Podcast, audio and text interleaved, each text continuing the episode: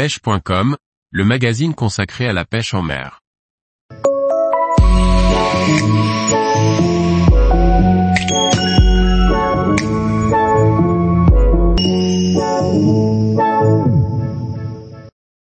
La pêche dans la Saône, de Tournu au sud de Mâcon et ses affluents. Par Olivier Lalouf. La pêche dans la Saône, c'est la possibilité de découvrir une des grandes rivières de notre réseau hydrographique.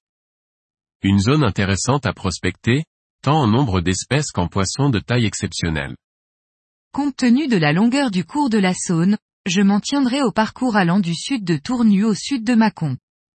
La rive droite est entièrement en Saône-et-Loire, tandis que la rive gauche ne l'est que jusqu'au confluent avec la Seille, son principal affluent.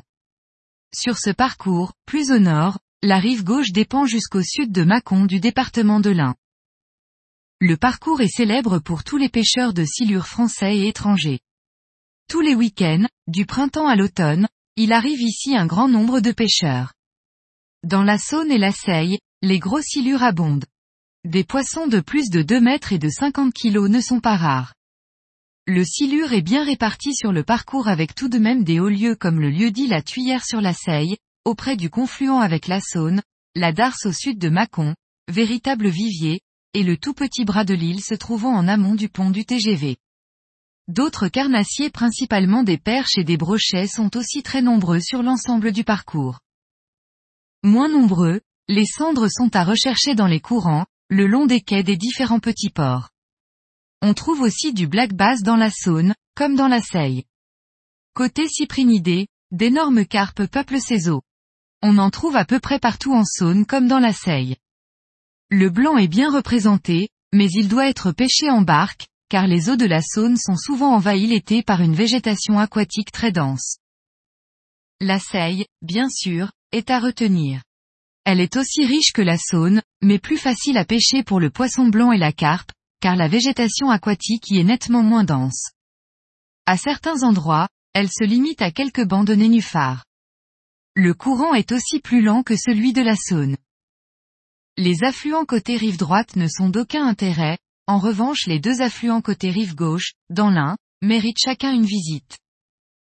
D'abord la Ressouze, venant des Dombes qui est un cours d'eau à courant lent. De Pont-de-Vaux à la Saône, elle est canalisée et est alors en domaine public. On y trouve les mêmes espèces que dans la Saône à l'exception des silures et du black bass. L'autre affluent intéressant est la Velle qui se jette dans la Saône à Mâcon. Ses rives sont d'accès facile et en pente douce.